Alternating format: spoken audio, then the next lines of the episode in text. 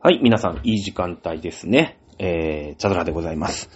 さあ、えっと、あ、新、新年明けましておめでとうございますと前回言ったんですよね。あー1月の、そうですね、もう今日13日ですもんね。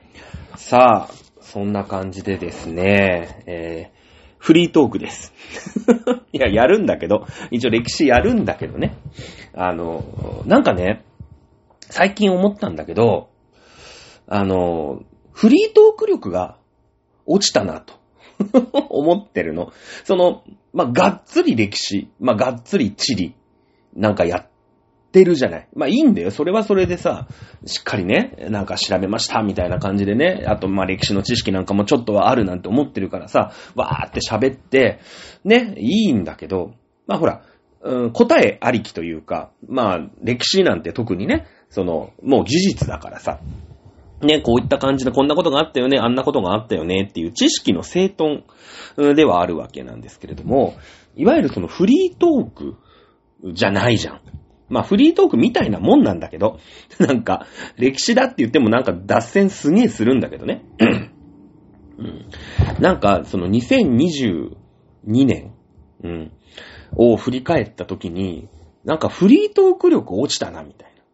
なんかすごい最近感じるのね。いや、あの、ごめんごめん、わかったわかった。うん。言いたいことはわかる。それはお前がもう46歳、今年46歳になって、えー衰えてきたそれ言っちゃダメ。それは言っちゃダメなんだよ。ね。それは言っちゃダメなんだけど、なんか落ちたと思ってるの。感じるの自由だと思う。ね。感じるの自由だと思う。ね。あの、そんな感じで、ちょっとフリートークをね、あの、こうエンジンをかける。一気に、いきなり歴史入っちゃうともうほら、なんていうの、絶対押すじゃん。私。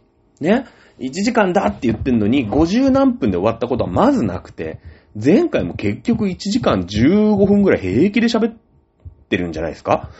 大体そんな感じじゃない。押すの。ね？なので、まあ、どっちにしろ押すわけだから、喋り、なんか、フリートークを最初に持ってきたら、いいね？もしかしたら1時間25分ぐらいこぼれる可能性があるだけか。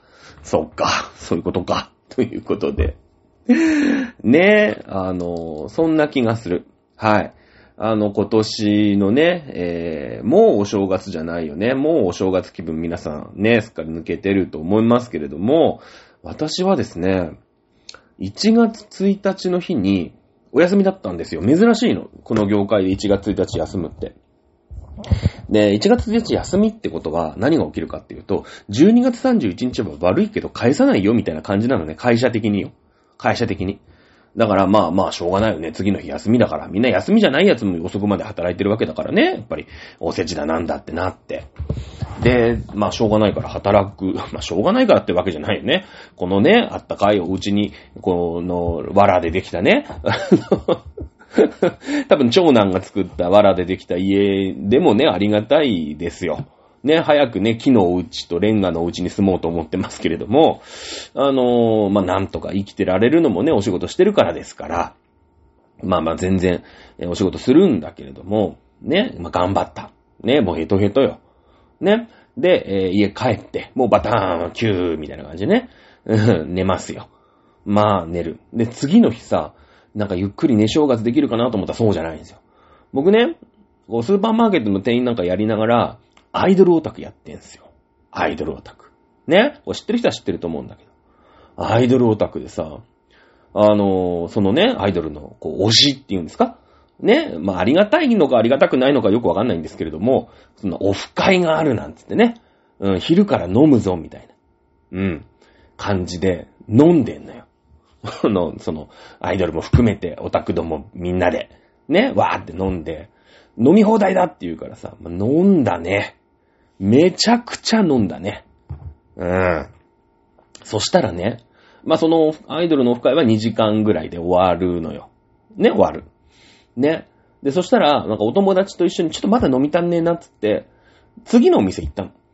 ね次のお店。二次会だっつって。もうアイドルいないんだよ。アイドルいなくて二次会だって言って行ったの。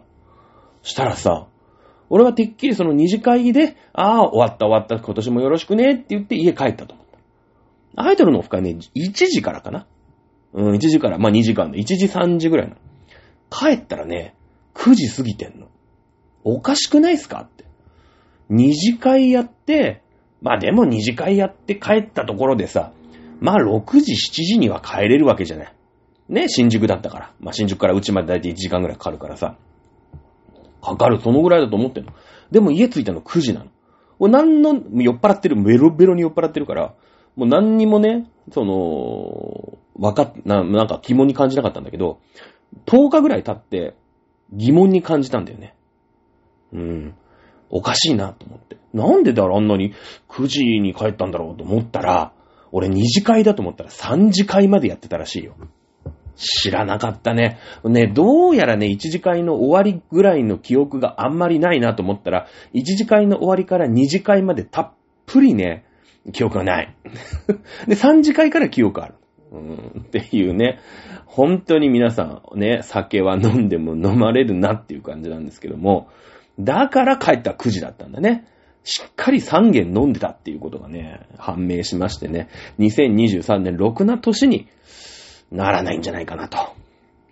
いうわけで、えー、迎えました1月13日でございます。はい。特にね、オチもなく、ね、思ったことを喋るということでございます。さあ、えー、気持ちを切り替えましてですね、2023年6な年にならないんですけれども、来週、まあ来週というかもう今週末だね、えー、センター試験、昔センター試験って言われてましたね。あの、共通テストというのが行われます。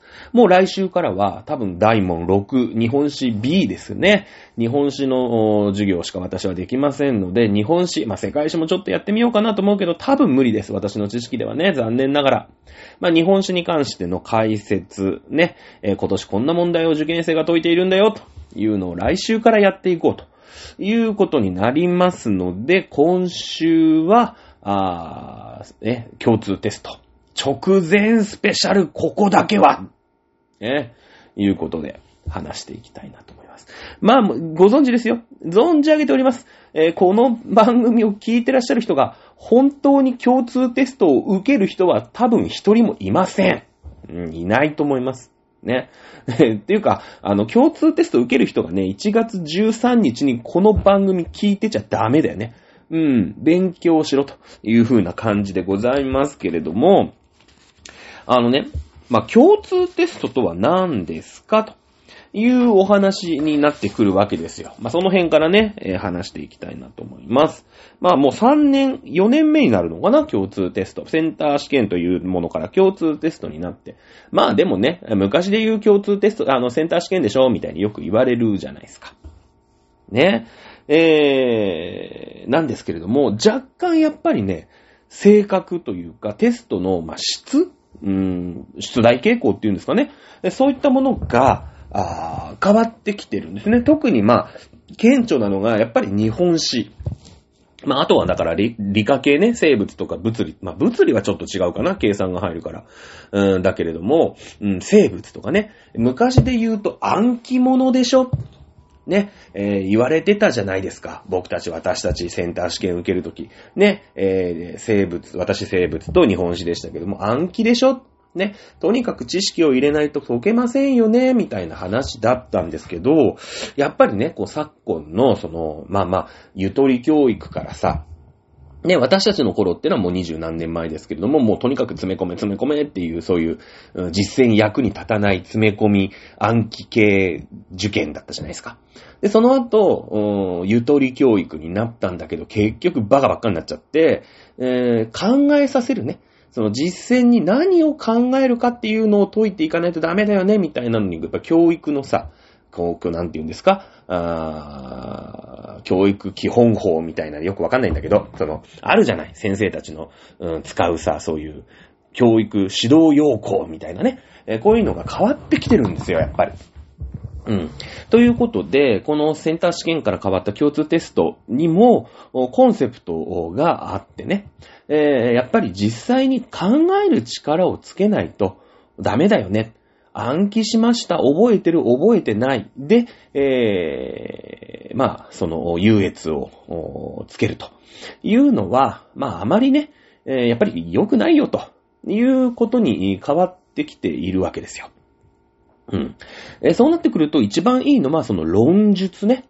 論述。まあ、その、なんか、文をさ、書いて答えさせるっていうテストが、まあいいんだけれども、うーん、まだね、日本の技術では、それを採点する、うーのに、まあ、労力がかかるわけですよ。まあ、受験に、そんななんかね、全員、えー、なんですか？あのー、終わるのにね、採点が終わるのに3日も4日もかけてらんないわけですよ。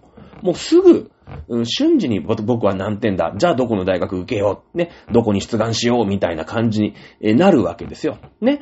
えー、あ、足切り、ね、あの大学は足切り何点だから僕はここに受けても絶対受かんないから、じゃあここにちょっと志望校変更しようとかさ。あ、結構いい点取れた。ここならもう一もうちょっと頑張ればここ行けるかもしんない。じゃあこっちの大学に行こうとかね。そういったことがあるわけなんで、ね。あの、申し訳ない。あと5年経ったらわかりませんよ。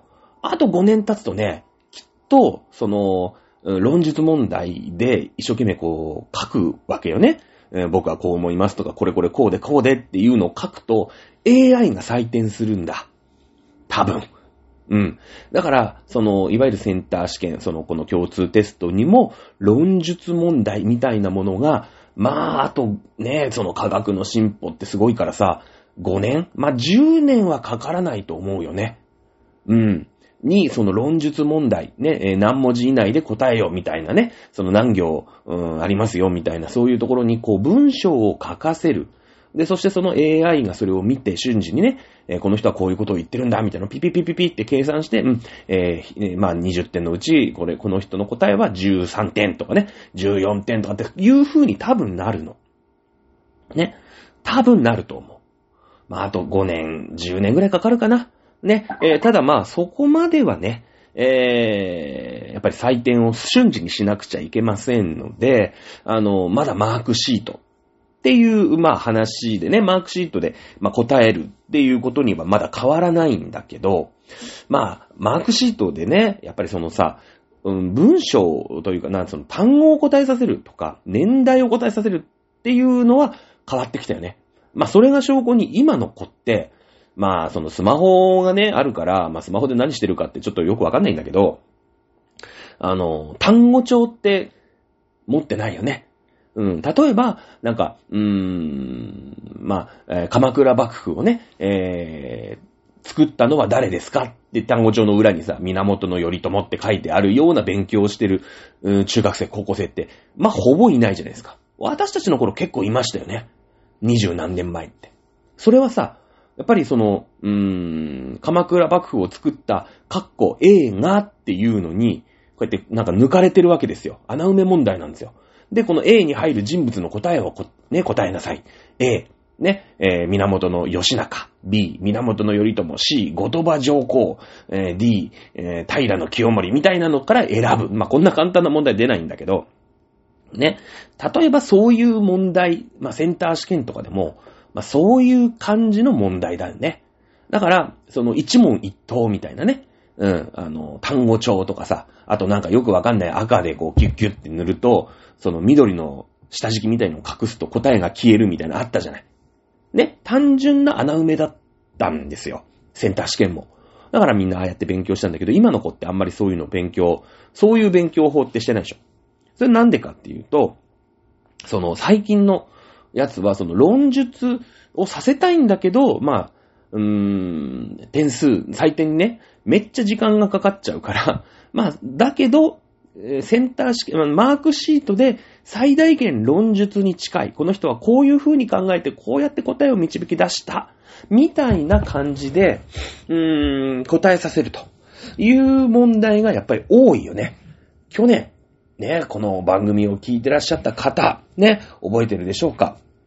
まあその、北条正子なんかが出てきてね、なんか A 君と B, B さんかなんかの会話かなんかでさ、ね、宇治カバネ制度みたいなね、うん、なんかその、名字と名前について、うん、聞く問題があったよね。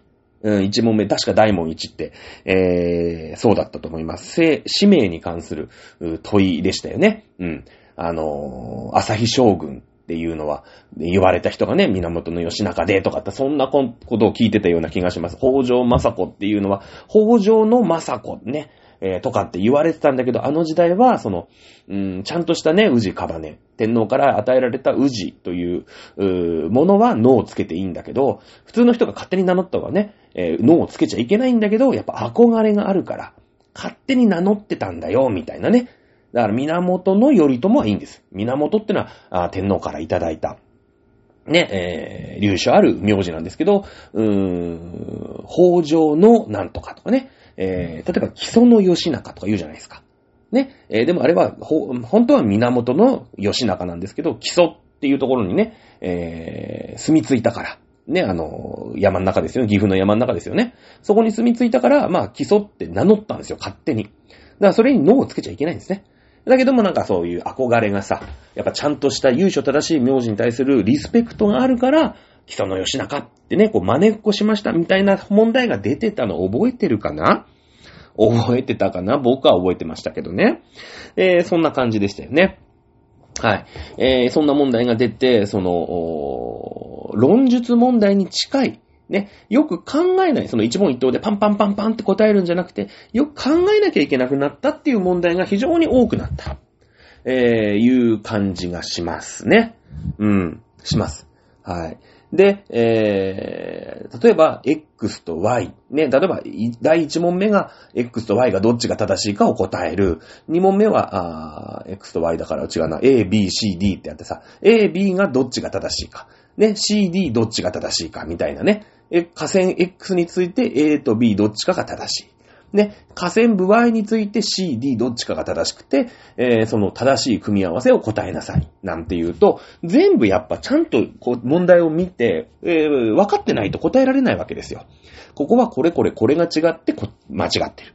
これは合ってる。で、ここについてはこれが間違ってる。これが合ってるっていう感じでね。えそういう問題がすごい増えてきてるんで、やっぱ論述問題が、あを、まあ、えー、最大限ね、えセンター試験で、え表現するっていう感じなのかなというところ。それから、まあ、去年もね、え言いましたけれども、時事問題。ね。やっぱね、時事問題ですよ。うん。あのー、まあ、今年で言うともう2023年なので、23年に何が起きたかっっていうのを問う、う問題。例えば去年で言えば、去年は2022年ね、22年になったばっかりすぐ1月のお話、まあ、センター試験というか共通テストだったわけなんだけれども、えー、鉄道開業150周年でしたよね。どこの JR の駅にもベタベタベタベタいっぱい貼ってましたよね。記念切手がありましたとか、記念効果が出ますよとかね。なんか記念のそういう、うん、N ゲージみたいなのが発売になりましたよっていろんなとこで貼ってあったじゃないですか。ね。えー、いうことで、そのほら、ステーションがどうとかね、えー、いろんなことを聞く問題が第問いの6かなんかにありましたよね、去年もね。えー、そういう時事問題が、うーん、まあ、出やすいというところですよね。えこれはだから、まあ、ほぼほぼ、今年で言うと2023年、今から来る1年間が何かの記念になってないのかなっていうのは、これ、ちょっと押さえておいた方が、なんか良さそうだよねっていうこと。でその前の年、えー、2021年ですけども、えー、これはまだ皆さんと一緒にやってなかった時代ですけども、渋沢栄一。ね。えー、渋沢栄一が、うーん、出ました。問いのいくつだったかな ?5 だったかな ?4 だったかな？真ん中ぐらいに出たんですよ。これはやっぱり大河ドラマが2021年は渋沢栄一でしたよね。まあ、去年は出なかったけどね。でも去年ほら、北条政子の問題、宇治かばねで出たよね。うん、その北条氏の、うーん、北条義時とか、えー、そういったことは、確かにね、えー、鎌倉殿の13人の問題は出ませんでしたけれども、でも、お宇治川根制度大きく問いの一で、やっぱ北条政子とか、ね、源の義仲とか、ね、木曽義仲とか、そういった人たちのことは、ね、出てきたじゃないですか。ってことは今年はどうする家康ですよね。えー、松潤がやってますので、まあ、家康絡み。ね、えー、しかもこの、まあ、あ家康がね、ドーンと築いた江戸幕府みたいな話じゃなくて、その、若い家康がね、ああでもない、こうでもないってね、いろんなあ苦難を乗り越えて、みたいな感じで、こう戦国時代のね、うん、なんか武田がいましたよ、今川がいました、織田がいましたみたいなところ、この辺狙われてくる可能性、ありますよね。うん。実は戦国時代ってね、えー、センター試験になってから5年間で1回まだ出てないですよ。出てないんですよね、実は。うん。まあ正直ね、やっぱり、えー、マニアがいるから、その、ま、戦国時代って。ね。やっぱ知ってる人が多いじゃない。だから、まあ出しづらいんだよね。ちゃんと勉強をしたんですよっていうよりも、こうなんか好き嫌いとかで点が取れる取れない。まあもちろんね、あの、たまにクラスに3人ぐらいさ、あの、修学旅行でね、京都とか奈良とか行くと、めちゃめちゃ大仏詳しいやつとか、いたじゃない。ね。あの、僕のね、えー、敬愛する山口沙織ちゃんっていうね、中学でも高校でも一緒に、あの、えー、修学旅行に行ったお姉さん、というか同同級生のね、お姉さんがいるんですけど、お姉さんっていうか同級生だけどね、まあそのことは高校1年生から2年生になる春休みから付き合うんですけど、どうでもいいですね。あの、すごい古代史が得意な子がいて、まあたまにね、そういうマニアな、あの、仏像詳しいですみたいなね。もう33件堂で、ま、ずーっとスケッチしてるみたいな、そういう変な、変な子でしたけども、ね。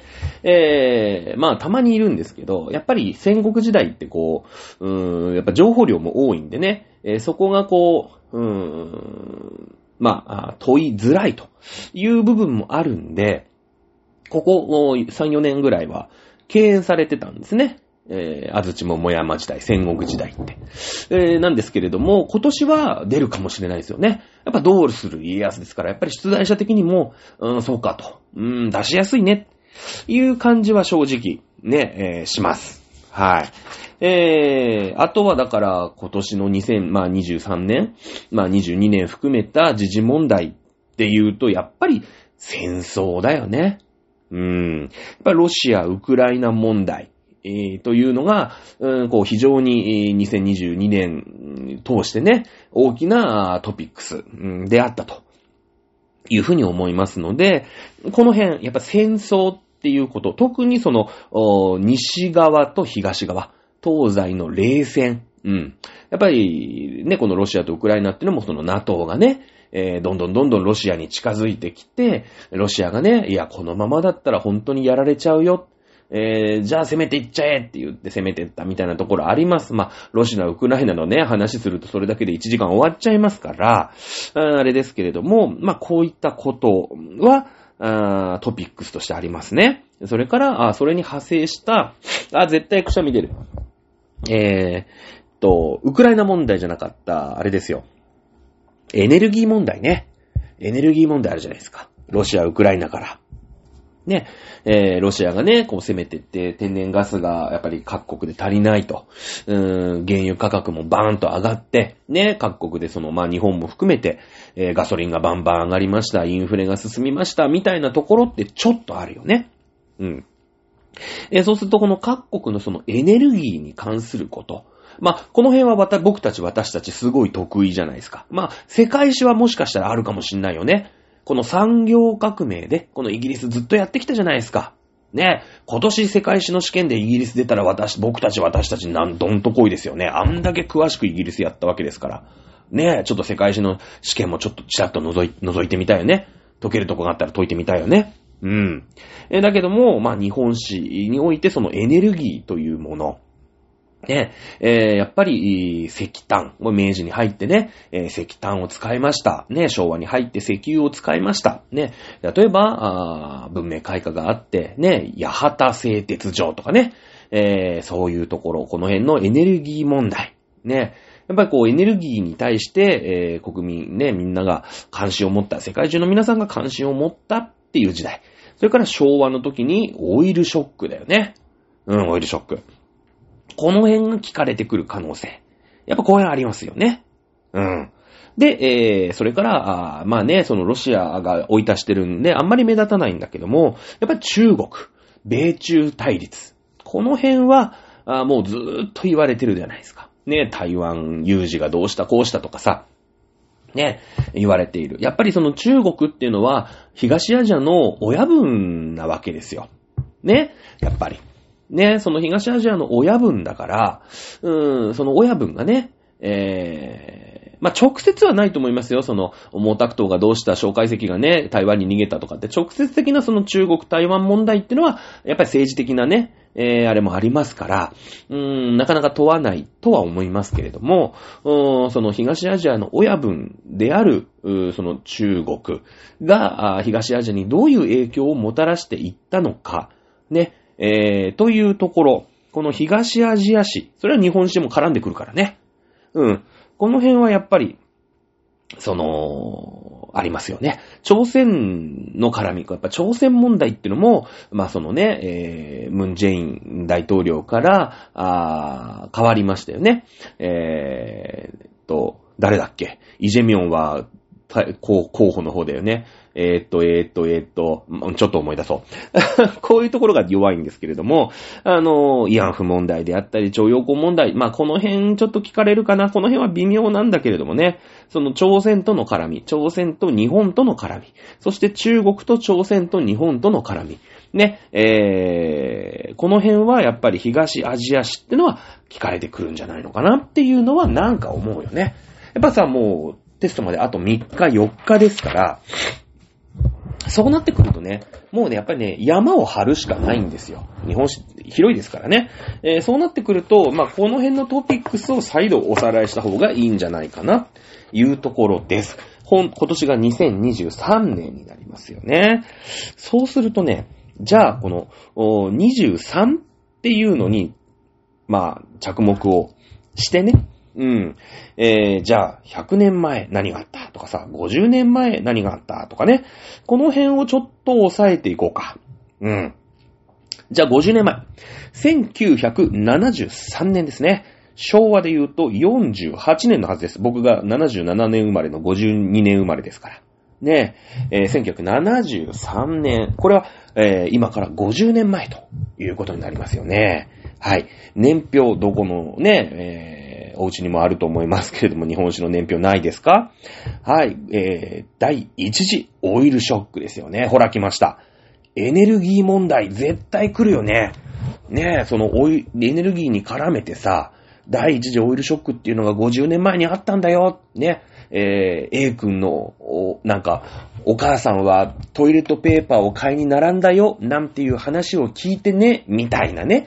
よくわかんない説問があったりするわけですよ。まあ、大体その古い時代から、あの、日本史のテストっていうのは、こう、出題されるのね。第一問。まあ、前回は、でも、宇治かまね制度って古代、古代とかの話だからね。えー、昔のね、その北条政子はもちろん、えー、近、近世、中世か。中世の人ですけれども、それを絡めたその天皇陛下から宇治かばねを与えられたなんてのは古代の話だからね。うん。えー、そうなってくると、まあ、大門5とか、ね、もう近現代に入ってくるよね。昭和の話、もう戦後ですからね。えー、大大門6とかに、この第一次オイルショック1973年、今から50年前。うん。この辺の話、あ、なんか匂ってくるかな。そんな感じしません？うん。ちょね、ちょっと押さえておきたい。さあ、えー、100年前は飛ばしまして、まあなんで飛ばすかっていうのは最後にがっつり語るかなんですけども、えー、150年前、ね、1873年、明治6年でありますね。はい、えー、徴兵令。うん。あ、当てたんだって。ああ、なるほどね。やっぱり、富国強兵だね。どんどんどんどんやっぱ国を強くしていかなくちゃいけないっていう時代だった。それから、岩倉施設団。まだね、海外から学ぶこといっぱいあったんだ。うん。岩倉施設団、伊藤博文、岩倉智美、大久保利道、木戸隆義。津田梅子、新島城。うん。この辺はパッと出てきた方がいいかなと思いますけれども、うん、この人たち。ね、伊藤博文は、あね、えー、初代の、あの、天天皇陛下じゃない、あの、総理大臣だったりしますよね。皆さんご存知だと思います。まあ、岩倉智美はこの人、公家だからね。まあ、公家って言ってもね、結構ね、こんなところで海外にこう、勉強に行く公家だから、ワンチャン逆転を狙う公家なんでね、まあ、あの、ほっほっほ、岩倉家は公家の中でも最弱なんだよね。実はね。まあでもほら、徳川さんとさ、その明治天皇の橋渡しをやっぱ誰かしないと、最後の最後まで喧嘩しようとしてましたからね。その倒幕だとかなんとかつってさ。まあ仲直りをさせなくちゃいけないし、天皇陛下を江戸にも、ね、江戸っていうか東京に持っていかなくちゃいけないですから、その辺の橋渡しをしなきゃいけないんですよね。はい。そういう人？まあ、後部合体とかっていうよね。うん。えー、そういう人だよね。大久保利道は、まあ、薩摩の倒幕派。木戸孝義は長州だよね。この辺は薩長同盟。津田梅子は、津田塾大学ね。えー、作った人。新島城は同志社大学の創立者ですよね。この辺のその、うーん、学問系。ね、えー、例えば福沢諭吉は慶応大学だし、大熊重信は早稲田だし、ね、えー、そうね、まあ、例えば孔明天皇。ね、えー、孔明天皇っていうのは明治天皇のお父さんにあたります。まあ、京都にお住まいになられた、まあ、平安京というかね、えー、京都にお住まいにな、最最後の天皇陛下っていうのは孔明天皇なんだけどね、えー、孔明天皇が作ったのが学習院でね。だから、天皇家っていうのは基本的に全員学習院大学に通うんですね。学習院に通うんですよ。ただなんか一人ハスパなやつがいて、なんか筑波かなんか行ったよね。誰だったっけね？なんか違うとこ行ったよね？あの、なんか、秋篠宮さんのところだったかな？なんかその天皇家で学習に行かないって言って、この間なんかニュースに、え、出てたような気がしますけれどね。えー、まああと、そうね、明治の偉い人だと、拓殖大学は桂太郎。ね、この人も総理大臣やった人ですけど。まあそんな感じで。えー、まあこれはね、私立の、まあ、あの、私立受ける人は、あの、そのね、えー、例えば福沢諭吉についてはもうがっつり、例えば慶応受かろうなんていう人は、うーん、その明治の、うーん、なんですかね、うーんまあ、明治からその、脈々とね、こう続いていく、うーん、まあ、自由のね、民権運動とか、ね、えー、福沢先生がどういうふうに言いましたみたいなのはやっぱ聞かれていきますよね。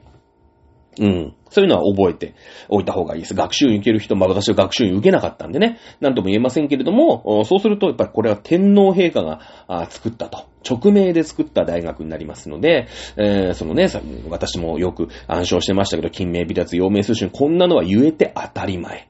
ね、えー、それから、天皇陛下が、まあ、力を持っていた、その古代。ね、やっぱり中世になると武士の世の中になっちゃうんでね、えー、ね、いうことになるんで、例えば、うーん、そうだな、天皇陛下がさ、武士に喧嘩をね、えー、打って、えー、負けちゃったと。1221年、えー、上級の乱、上級の変とも言いますけれども、まあこれ微妙なんだよね。上級の乱っていうか上級の変っていうかで、こう、その人のね、立ち位置があの変わるんで、あんまりここでは言及しませんけれども、うーん、やっぱ天皇陛下、まあ上皇陛下が、まあ源のね、えー、まあ鎌倉幕府に喧嘩を打って負けて、ね、起き、ね、流された。こういうのは出ないですよ、学習院では絶対。やっぱ天皇家にとっては屈辱だからね。こういうのはね、バッサリ勉強しなくていいですよね。こういうのバッサリ勉強しなくていいんですよ。こういうね、コツあるんですよ。あの、私立大学とか特に。さあ、えー、どんどん行きますよ。200年前、1823年。ね。まだ江戸時代だね。えー、ドイツ人、えー、ドイツ人のシーボルト。これ医者だね。え、長崎に来る。ね。あ、来たんだ。勝海舟生まれる。まあ、あんま、あんま関係ないですね。はい。250年前。ね。ボストン茶会事件。あ、やったよね。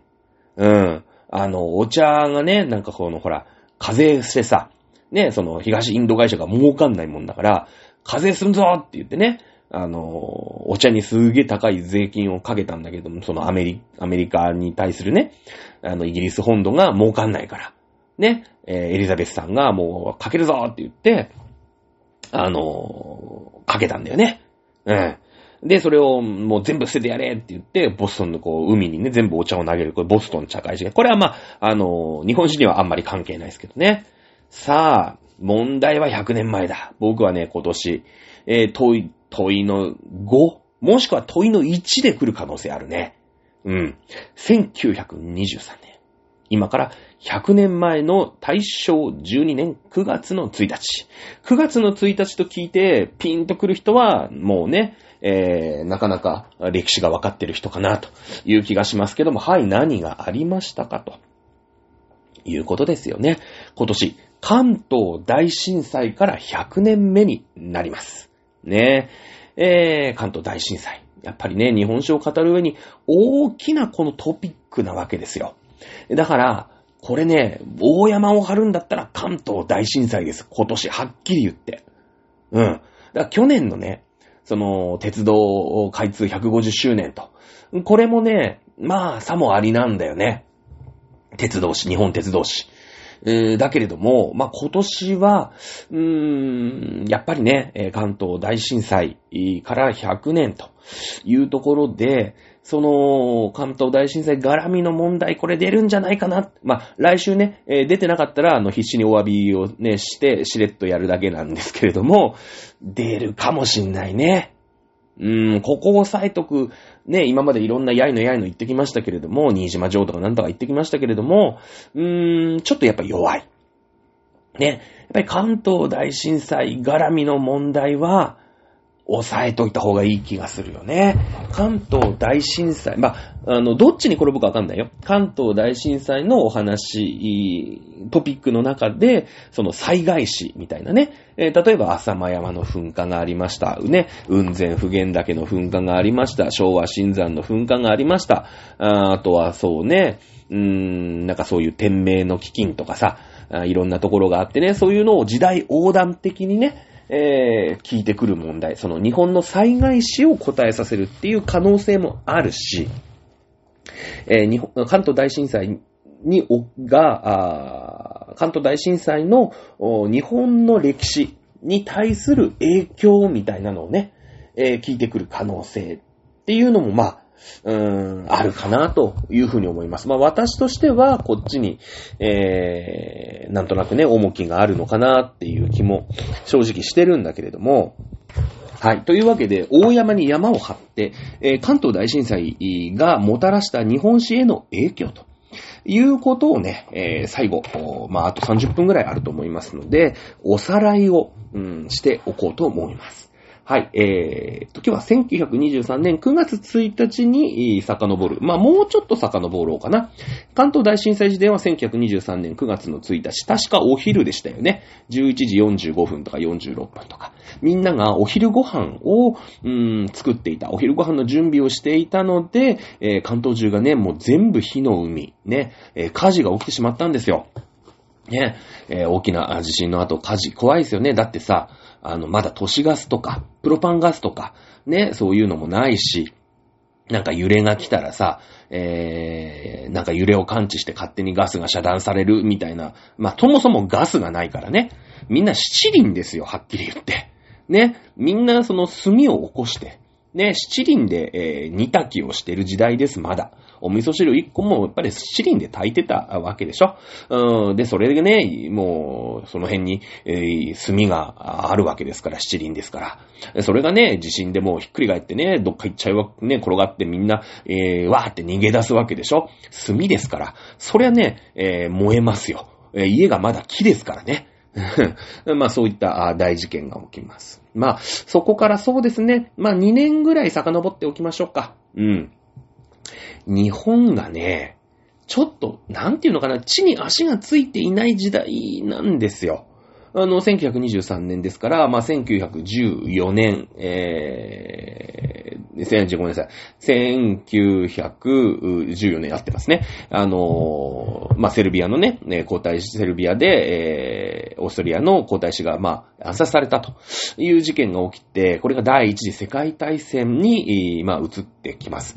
で、第一次世界大戦っていうのはヨーロッパでの戦いです。まあ、日本は、あ日英同盟を組んでましたね。1920 1902年。これも、イギリス編でがっつりやりましたので、皆さん記憶にあると思いますので、イギリスの同盟国として、えー、参戦をします。まあもちろんイギリスは勝ちますので、日本も戦勝国ということになるわけですね。そし、だけども、そこでイギリスが何が起きたか。これもイギリス編でがっつりやりましたよね。えー、イギリスは没落をします。やられにやられたんですね。やられにやられたんですよ。で、そこでアメリカの台頭を許してしまう。ね。その前っていうのはもうやっぱり大英帝国といえばもう世界のね、えー、一番、もうイギリスにかなう国いない、今のアメリカみたいなね、えー、そういう感じでしたけれども、お金をね、イギリスは使いすぎちゃって。ね、えー、まあ、勝つには勝ったんですけれども、国内ボロボロ。ね、えー、いうところで、どんどんどんどんその力をそがれていくということになります。えー、まあ、ヨーロッパの戦争なんでね、ヨーロッパ中全部ズタボロなんですね。で、ヨーロッパっていうのはその頃、うん。あのー世界中に植民地を持っていましたよね。えー、アフリカ、アメリカ大陸。ね、えーもちろんアジアにも植民地を各国が持ってました。うん。えードイツは南洋諸島に持ってましたね。えーイギリスは中国、インド、オランダは、うん、そうですね、えー今で言うと、まあ、えーインドシナ半島とかね、えーあの辺ですよ。フランス、ね、この辺も持ってました。ね、えーえーと東南アジアに持ってました。うん。本国がもう生産できないんですね。火の、もう海ですから。第一次世界戦でべっこべこ。ね、人人間が初めて、えー、対するね、えーその、体験する世界大戦になりますので、もうドイツ、フランス、イギリス、ね、オーストリア、ハンガリー、ね、えーロシア。もうこの辺もうメータメータになるわけですね。生産できない。もうその日暮らしみたいなもんです。日本の戦後見りゃわかりますよね。うん。焼け野原です。はい。そうなってくると、その中国であり、インドであり、まあ、東南アジアであり、といったところに、えー回す物資なんかないんですよ。植民地なんですよ。自分のもうなんかね、あの、陣地なんですけども、そんなところに回せない。とにかく自分のね、うーん、本国で、例えばシャツ1枚だってもうみんなが争うように買い求める、そんな時代ですよ。ね、とにかく工場がない。ね、みんな燃えちゃった。えーそういう時代ですので、日本は、その、ヨーロッパが生産できない、えーものをアジアに輸出するというところで、めっちゃ儲かるんですね。うん。やっぱほら、燃えてないから、日本国内は。アメリカもそうだったよね。第一次世界大戦の時にヨーロッパズタボロ。ね。えーだったけれども、アメリカは、まあ、最後ね、えーちょろっと参戦して勝ったもんだから、ね、オーラ勝ったぜ、みたいな感じなんだけれども、うん、アメリカは、アメリカ大陸はね、えー戦争、戦場になってませんので、ね、もう、めちゃめちゃ好景気になるわけですよ。ね、これでまた私言うのが、あの、紅の豚の話だよね。みんなアメリカに、えー出稼ぎにヨーロッパ中の人が仕事がないから。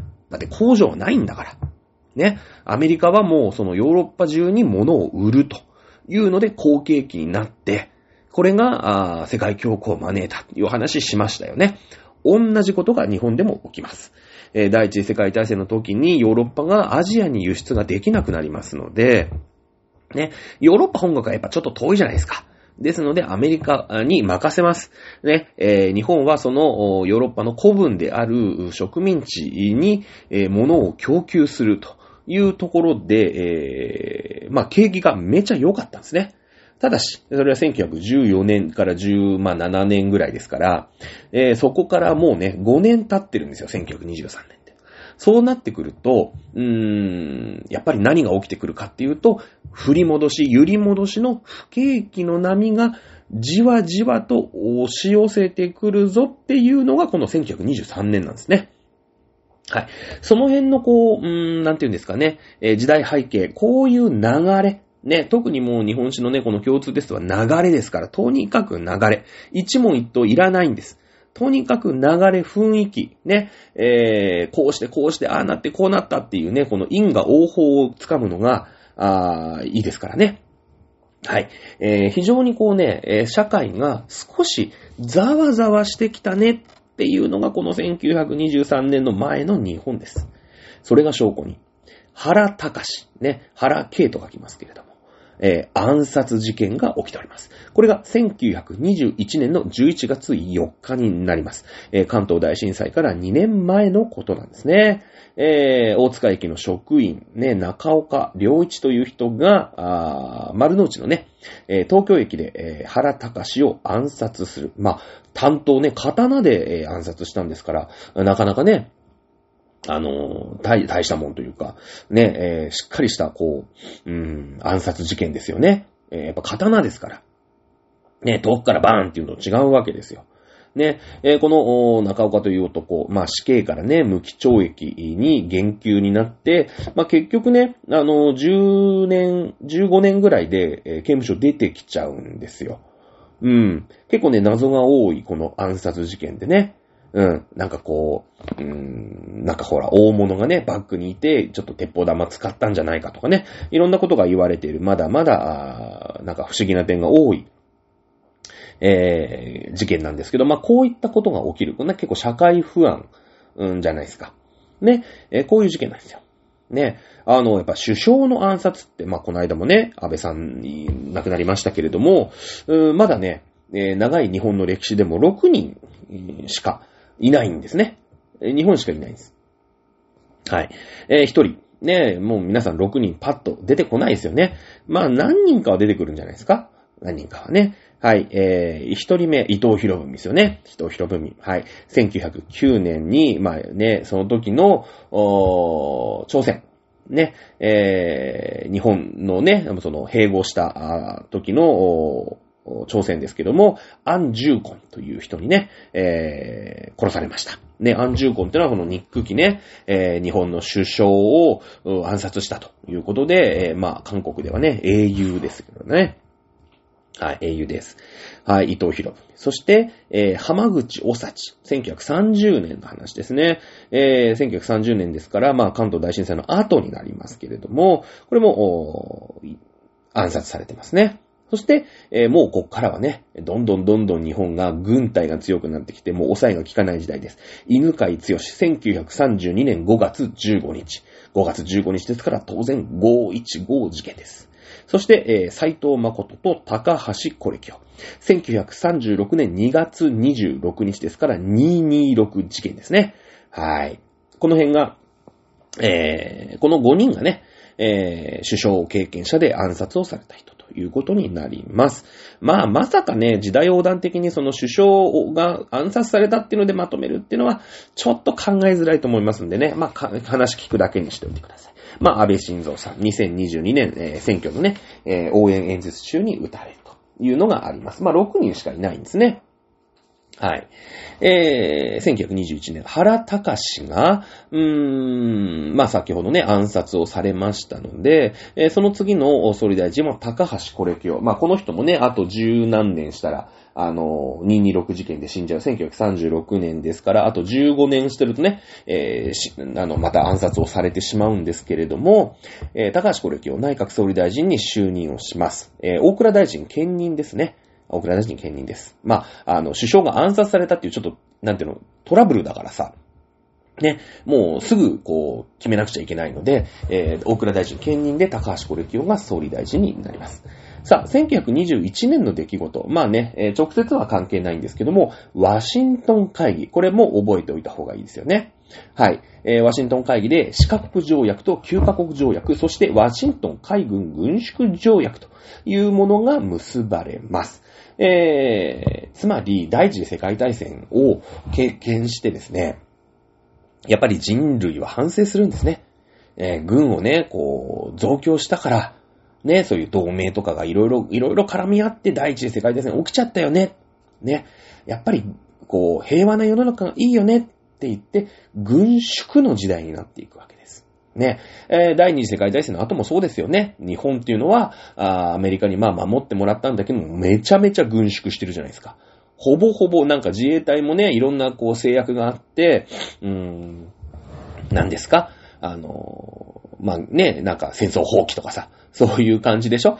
そういう感じになったんだけど、またちょっと違う世の中になってきたよね、最近ね。なんか敵基地攻撃能力とか。まあ、この辺もね、またちょっとやっていきましょう。まあ、世の中は、あ軍縮ですよ。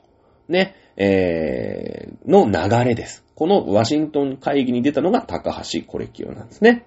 えー、四カ国条約ってのは、あ太平洋に関するね、えー、まあ、利権に関してちょっと日本をね、えー、抑えると。やっぱりさ、アメリカと、まあアメリカもそうだし、ヨーロッパもそうだけれども、特にアメリカだよね。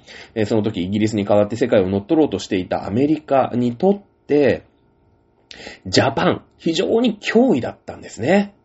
脅威だったんです。なぜかというと、もうヨーロッパはヨーロッパで全員で、ね、相打ちして打ち陣してますから、まあ大したことないと。だけども、日本はね、あのロシアを打ち破った国だと。今ね、ぐいぐい来てるぞ、伸びてるぞ。で、えー、日英同盟があって、大事世界大戦も戦勝国だと。いや、このままね、まあまあそりゃ国土も狭いし人口もそんなにいないから、相手になることはないけど、そのうち俺らに歯向かってくるぞと。ね。えー、思ってたわけですよ。実際あと25年したら真珠湾攻撃するわけですから。ね。えー、正し、その時のね、判断は正しかったわけなんだけども、ね、えー、太平洋に関する。だから日本はさ、島国だから、太平洋の方に攻めていく。アメリカをね、アメリカに攻めるとしたら、まず太平洋を抑えていくわけですよ。島をこう一つ一つ自分の陣地にしてって、ね、えー、そしてアメリカに攻めていく、来る可能性がありますよね。ありますよね。えー、なので、その太平洋に関する利利権をね、え制限をしました。まあ、ドイツのね、えドイツはもうベコベコに負けましたので、そのドイツが持っていた南洋諸島は日本がね、え代わりに統治していいですよということになりましたけど、それ以外はしてくれるなよと。いうことですね。そして四カ国条約で決まったのは日英同盟の終了破棄でございます。ね。日本とイギリス、確かにイギリスは今回の戦争で落ち目だぞ。だけどもこれで日本と、うーん、タッグを組まれるとちょっとめんどくさいな。ね、大西洋の方からイギリスが攻めてきます。ね、太平洋の方から日本が攻めてきます。マジめんどくさいなと。ね、やっぱ日本面から攻められるとちょっとしんどいですよね。アメリカはやっぱりね、えー、そこは危惧しますよ。うん。ね。えー、ですので、日英同盟をなんだかんだいろんな難癖をつけて終了させました。はい。えー、次の9カ国条約は中国に関する条約です。ね。えー、まあ、その、中国をね、えー、平和に、ね、だから勝手になんか切り取っちゃいけません、みたいな。ね、えー、そういう感じですよ。ね、日英、米、仏、イタリア、ベルギー、オランダ、ポルトガル、中国の、この、条約に加盟してるんですね。中国が入ってるってのがね、ミソなんですよ。普通だったらさ、なんか日英、米、まあイタリア、ベルギー、オランダ、ポルトガルが中国に関して、えー、どうしたこうしたって言って決めますよ、みたいなイメージちょっとあるじゃない。ね。だけども、ここに中国が入ってるっていうことは、その中国もこの条約に関して納得してるんですよ。やべえな、隣の日本マジやべえなと。ぐいぐい来るぞ、この後攻めてくるぞと。それをなんとか止めなくちゃいけないな。お願いします、イギリスさん、お願いします、アメリカさん、お願いします、フランスさん。ね、中国が中国でいられるように、ちょっとこの、うん、条約をね、日本と結びたいんだけど、今の中国じゃちょっとね、日本とは戦えませんと。ね、欧米の皆さん、なんとか一緒になって、その日本を抑えましょうよ。いうことで、結んだのが9カ国条約なんですね。ね、結んでるんですよ。中国における日本の拡大を、まあ、アメリカ、まあ、そしてイギリスが抑えようとしたということですよね。なぜか。えー、ドイツは、あ第一次世界大戦負けましたので、まあ、ドイツのね、権益は日本が、まあ、もらうことになりました。まあ、そのぐらいはしてもよかろうと。あの、ドイツ、まあ、ほら、戦争でさ、ドイツは敵国だから、その日本はね、ドイツの植民地を攻撃するっていう、ちょっと小ずるいことしてるんで、まあ、そこはね、えー、いいよ、日本があげるよっていうことになったんですけど、で、まあ、なったんですけど、そのドイツが、まあ、第一次世界戦で負けましたよね。で、ロシアはその前の日露戦争で負けてるじゃないですか。でそうなってくると、その中国に対する脅威っていうのが、そのドイツとロシアっていうのは、まあ、一歩も二歩も交代するわけですよ。ね？で、今まで通り、その、A、まあ、米英っていうんですか、英米っていうんですか、あのー、ヨーロッパとアメリカで、その中国の旨味を吸えればいい、ね？まあ、吸えてりゃいいんですけど、あの人たちは何も言わないんですけど、ジャパンは近いから、このままだとジャパンに根こそぎ持ってかれるぞ。ね。今までそのロシアとかがさ、上から攻めてくるから、なんか、いいバランスがあったんだけど、ロシアを日本がね、ぶっ潰しましたし、で、ドイツは第一次世界大戦でぶっ潰されましたから、ね、ほら、ベルサイユ条約とかでさ、すげえ借金とかしてるわけでしょね、えー、そうなってくると、このまま行くと、中、日本ね、中国、攻めるぞと。うん。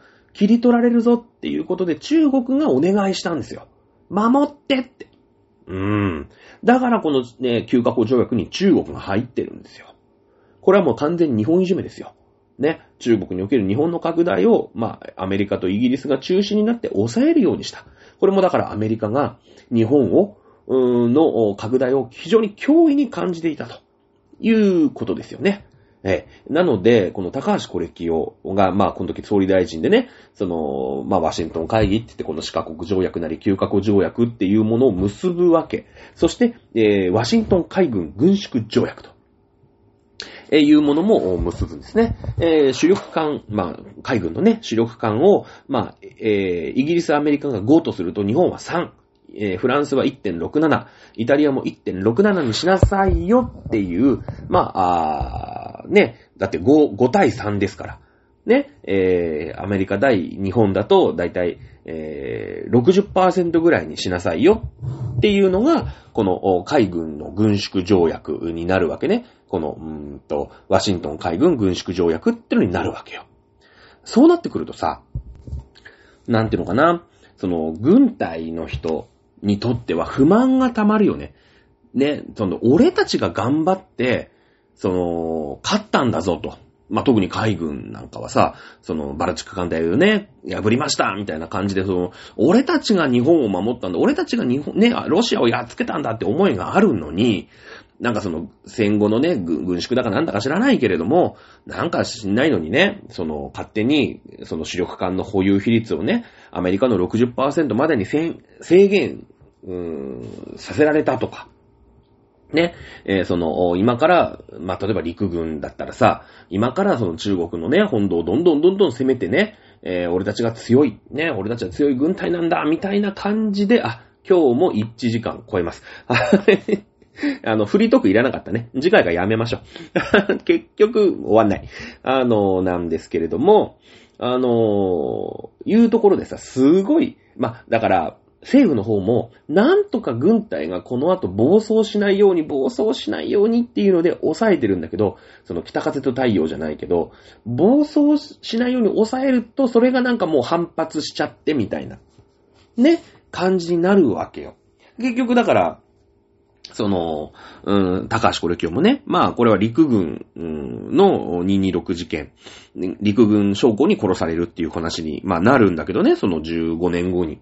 まあ、こういうふうに軍の鬱憤が溜まっている、ね、え、ストレスが溜まっている。そして、え、日本にもね、どんどんどんどんその、うーん、なんていうのかな、あなんていうのかな、まあ、不況の波が近づいているよ、いうのが時代背景。ね、えー、いうこと。1920、まあ、ずーっとね、1922年の6月、ね、えー、もう、おあれですね、地震が起きる1年ちょっと前ですけれども、ね、えー、まあ、軍縮、陸軍のね、軍縮とかもしてるのよ。この1922年に。ね、加藤、ね、友三郎内閣。ね、えー、加藤雄三郎内閣じゃなかったよ。加藤友三郎内閣だと思います。忘れました。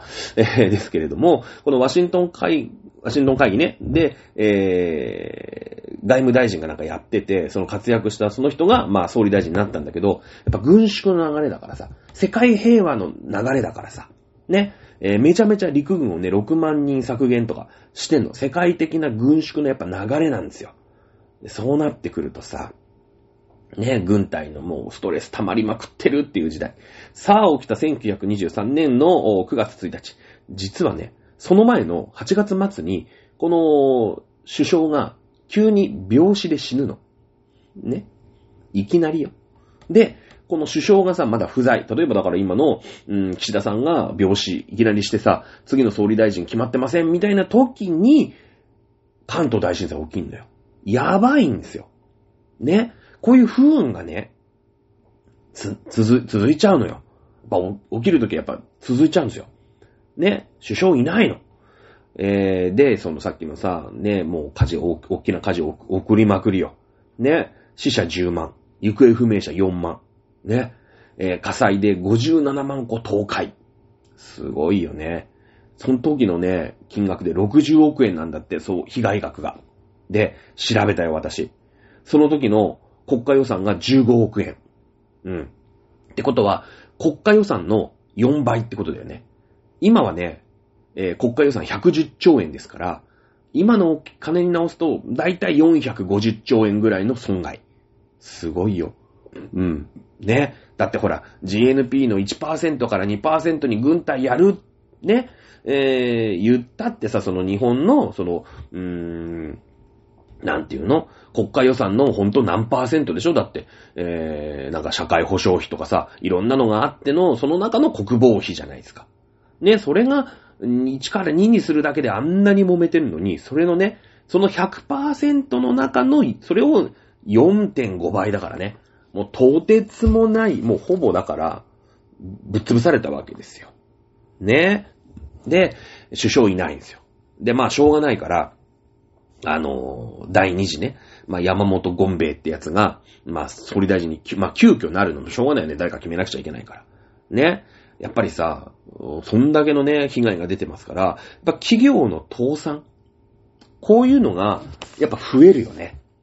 うん。いや、震災強行に、あの、金融強行が重なったのよ。なんでかっていうと、その、まあ、なんていうの、借金を返済できないじゃん。だってみんな死んでるし、みんな燃えてるし。ね。えだから、その、じゃあ社長がさ、なんかどっかの社長にね、お金貸してると。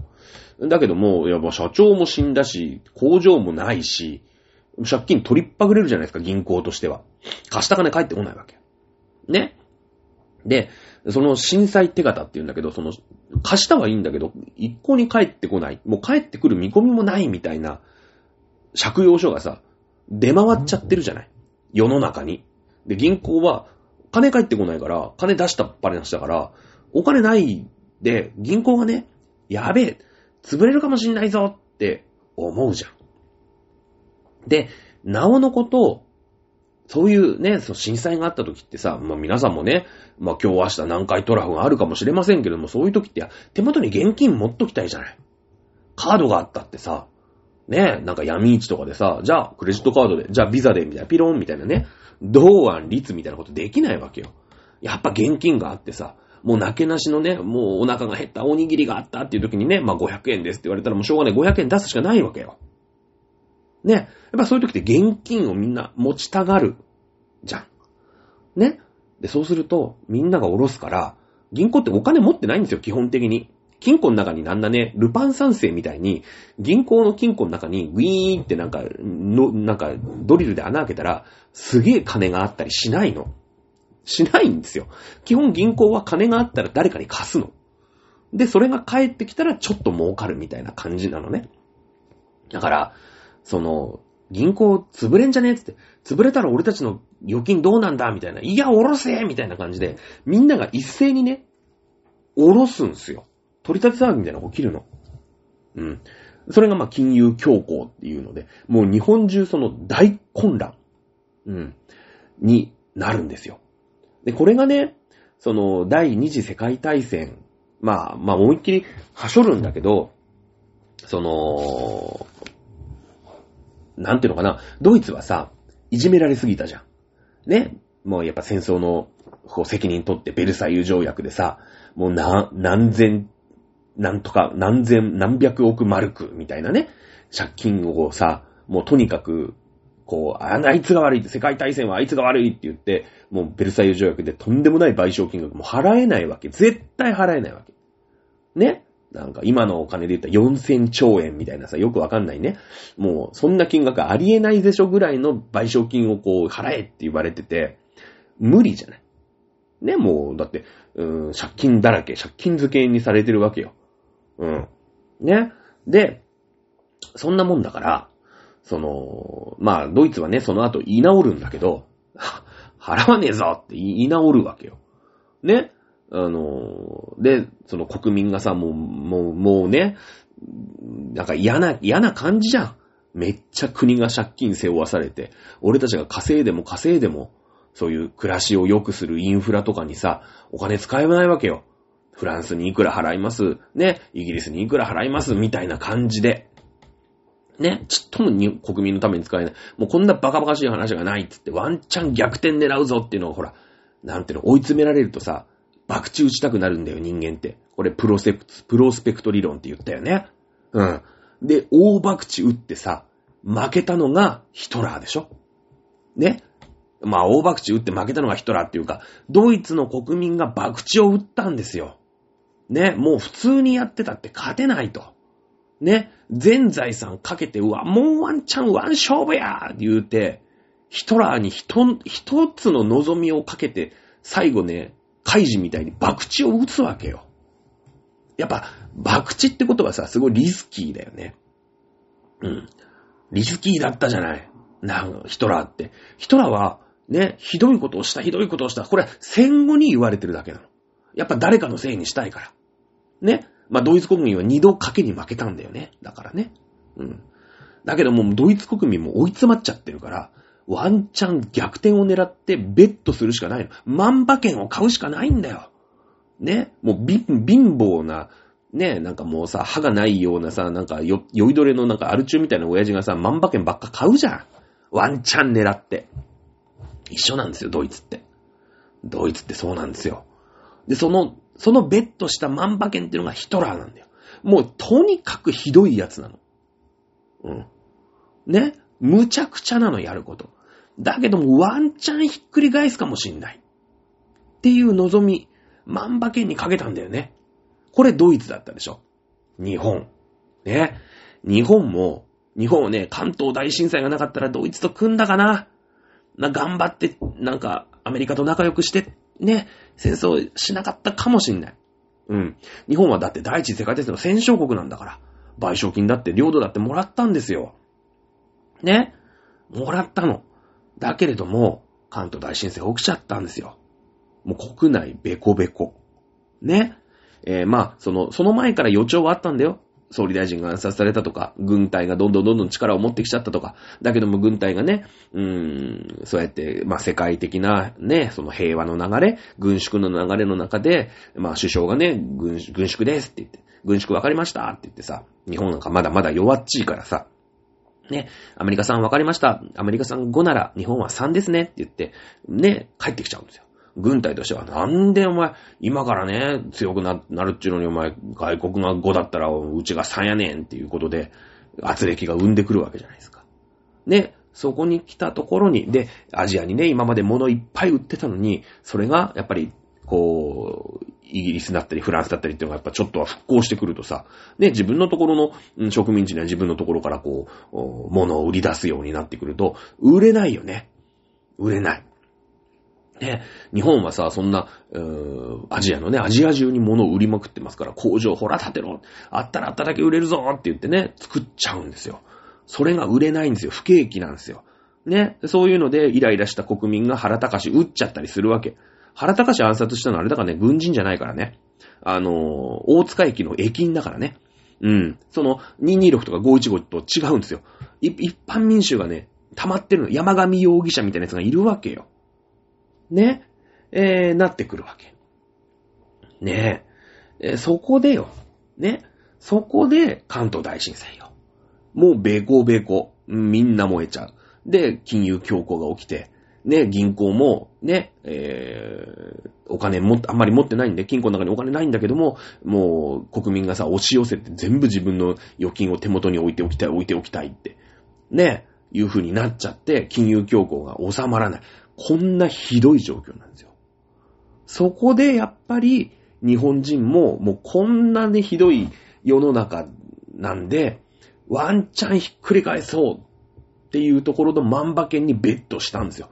それが軍だよね。ドイツで言うとこのヒトラーですよ。うん。あいつら暴走気味だけど、でも力は持ってる。強い。外国からやっぱり勝ち取ってくれる。ね。そしたら、勝ち取ったところに俺たちは物を売ればいいんだ。ね。いうことになるわけだよね。はい。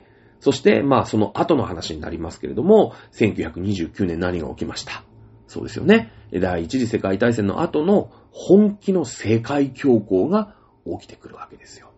ね。そのほら、なんていうの、日本はさ、植民地で物が売ってただけだから、その波の波動が低いじゃないですか。ちっちゃいじゃないですか。だから早めにね、不況になったんだけれども、そのヨーロッパ中にね、商売をしてるアメリカっていうところが、ね、えー、やっぱり規模がでかい。波が激しいんですよ。超好景気になってるから、1929年まではなんとか持ちこたえてたんだけど、1929年になってもっとひどいことになるの。ガンガンガンってひどいことになるんですよ。ね、揺り戻しももう、その、何十倍も揺り戻してひどくなるの。ね、やっと1923年に、うーん、関東大震災が起きて、まあ、そこから6年、少しは復興してるよね。うん。だって東日本だってさ、5年経っては、なんかちょっとは、まあもちろん原発のね、あれがあったから、なかなか戻れないとかいろいろあるけども、5年、6年経てばさ、いろんなものが復旧してくるじゃない。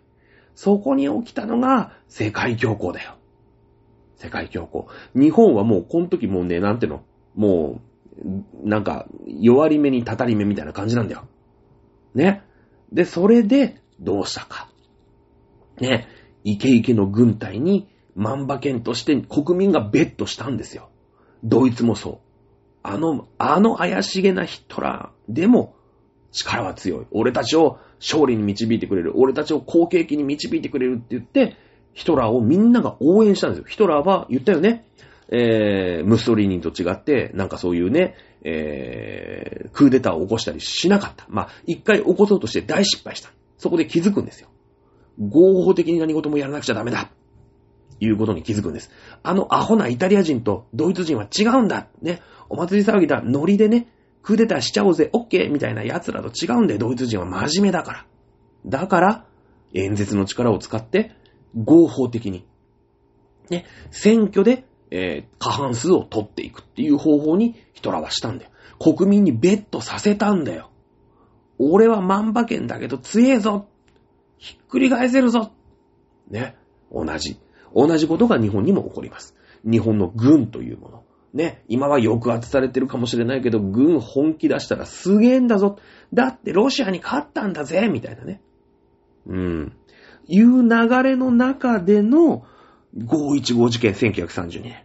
1936年226事件ですよ。ね。これはね、今でこそ軍がね、暴走したみたいに言われてますけれども、国民は結構ね、これに乗っかったんですよ。ね。弱腰の犬飼、斎藤、高橋。ね。こいつらを軍隊が殺してくれたと。うん。ね。えー、もちろんそれはね、えー、クーデター失敗になりますので、えー、その軍隊さんね、まあ515は海軍、226は陸軍になりますけれども、逮捕されました。ね。え当然死刑判決が出たわけなんですけども、死刑を減免してくれ。ね。あの人たちは英雄じゃないか。弱腰の政府のね、要人を殺してくれて、強い日本を作ってくれるんだ、あの人こそが。なんで死刑にするんだって言って、何十万人もの死刑を軽減してくれっていう嘆願書が実際出されてるんですよ。うん。で、確か死刑は、にしなかったんじゃないかな無期懲かなんかに変えたんじゃないかなうん、その、日本もさ、ここで死刑にしたら、その軍の暴走本当に止まんなくなるぞと。まだ一部の将校がね、暴走しただけだけど、これで止まんなくなったら本当にやばいぞと。国民も乗っかってるぞ。ね、ベットし始めてるぞっていうことだよね。うん。なので、えー、死刑は確かされなかったと記憶しております。ね。こんなな、こんな感じで第二次世界大戦に、まあ、突入していく。今日はもう時間がないですので、まあ、直前スペシャルということでですね、えー、今から100年前に起きた関東大震災が日本史における、うん、影響。ね、多大なる影響が起きたんですよ。うん、これについてね、えー、今日は、あ1時間また超え、大幅に超えましたけれどもね、えちょうどだからあれだね、うん、あの、フリートークの分だけ超えたね。いうところでございます。はい。ということで、えー、直前スペシャルもうね、完全に関東大震災に狙い撃ちして、えー、やってみましたけどもね。実際、問い5とかに出たらね、小躍りするよね。出なかったらね、ああってなりますね。ということで、今週末はね、えー、共通テスト。でね、えー、行われますのでですね。まあ、受ける方は聞いてないと思いますけども、あの、私も頑張ってね、えー、解いて、えー、皆さんと一緒に解いていこうと思っています。来週から、あ共通テスト解説でございます。ということで、えー、来週またお会いいたしましょう。さよなら。